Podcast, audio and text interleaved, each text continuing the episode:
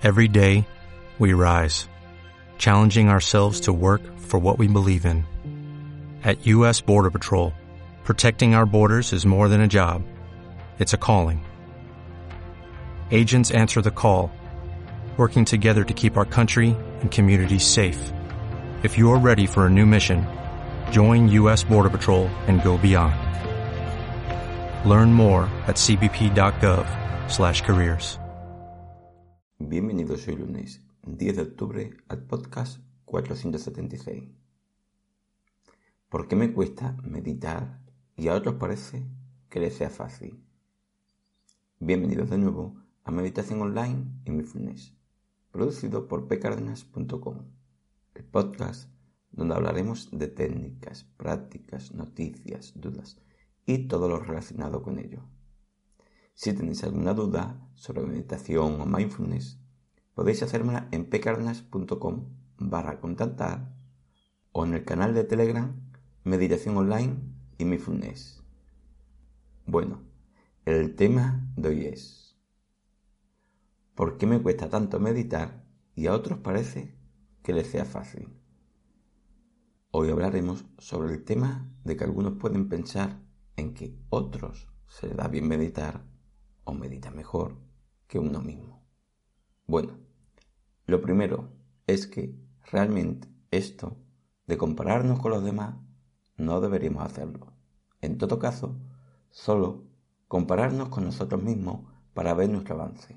Pero bueno, sé que esto de las comparaciones forma parte de nosotros y sobre todo al principio de aprender cualquier cosa.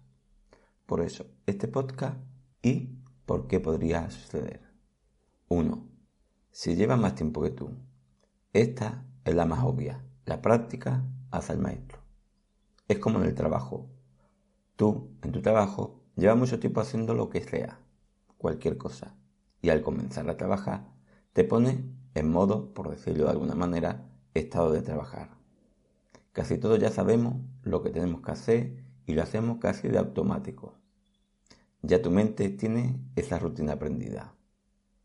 Pero una persona que comienza y nunca ha realizado este trabajo al principio, se encuentra como perdida, como que le cuesta entrar en ese estado.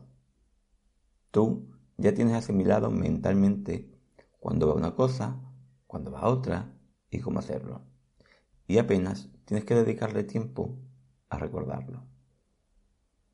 La persona nueva requiere de estar muy atenta en cada momento porque si no, se pierde de lo que toca ahora, de lo que toca después, y cada momento está muy pendiente en esas cosas. No tiene ella una rutina mental aún en su cabeza, pero tú sí. Entonces requiere de más esfuerzo, voluntad y atención. La meditación es igual. Una persona que lleva ya mucho tiempo meditando entra en un estado meditativo casi de forma automática y otras personas nuevas le costará entrar más en ese estado, pero terminan haciéndolo con la misma facilidad que el que es más avanzado, si uno genera constancia en realizar las prácticas de manera continuada. 2. No hay forma de ver cómo otros lo hacen, bien o mal. La verdad, no hay forma de saber si la otra persona lo hace bien o mal en el momento que estás realizando la meditación. Esto de la meditación, a la hora de practicarla, la valoración de cómo lo hace, solo la puede hacer uno mismo. ¿Qué quiero decir con esto? En otras prácticas, el maestro u otras personas te pueden corregir porque lo que tú haces se representa exteriormente. Tenis, fútbol, inglés, bailar, correr, yoga, tu trabajo, en todo se ve exteriormente el resultado de lo que has hecho o de casi todos. En la meditación, lo que haces interiormente, los procesos que utilizas para hacer la meditación o el orden de cómo lo utilizas, no lo puede ver nadie desde afuera para corregirlo. Quizás algún detalle de la postura, pero la mente no puede ser observada por otras personas mientras alguien realiza la práctica. Tan solo por uno mismo. Entonces, tú puedes pensar que alguien está meditando bien, porque cierra los ojos y no se mueve, o porque esa persona dice que lo está haciendo bien, pero no lo puedes verificar. Entonces, es por eso que tampoco debes compararte con los otros. Nunca sabemos cómo lo hacen, si les cuesta más o menos que tú, o el esfuerzo que están poniendo en cada práctica. Por eso, uno solo se tiene que comparar con uno mismo, para evaluarse y para mejorar, y que la comparación con uno mismo no sea una obsesión. Solo lo hacemos de vez en cuando para ver nuestro avance y para ver cómo mejorar algo. Quizás es por eso que doy tantos detalles en el podcast, porque al hacer una cosa que otros no pueden corregirte en el momento que lo haces, porque no ven tu mente, pues cuanto más detalle de ello de cómo se hace, menos posibilidades hay de que nos equivoquemos, o mayor posibilidad existe de que lo hagamos mejor. 3. Personas con habilidades. Otras de estas circunstancias es que otras personas tienen unas cualidades mejores para hacer una cosa y otras personas tienen que trabajar más para obtener esa misma cualidad. Pero esto se da en cualquier cosa que quieras aprender, en el trabajo, en el deporte, etc.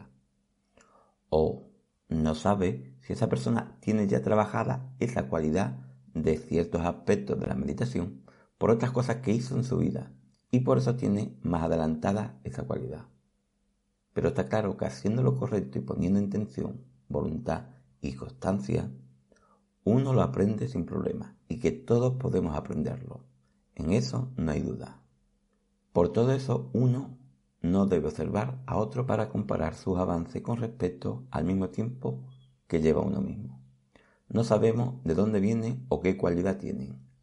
Cada uno sale de un punto diferente del camino para aprender esta práctica y debemos saber que no tenemos que ir ni más rápido ni más lento que otro, sino que debemos seguir nuestro ritmo y que debemos saber que con intención y constancia iremos avanzando e iremos notando esos avances en nuestra práctica.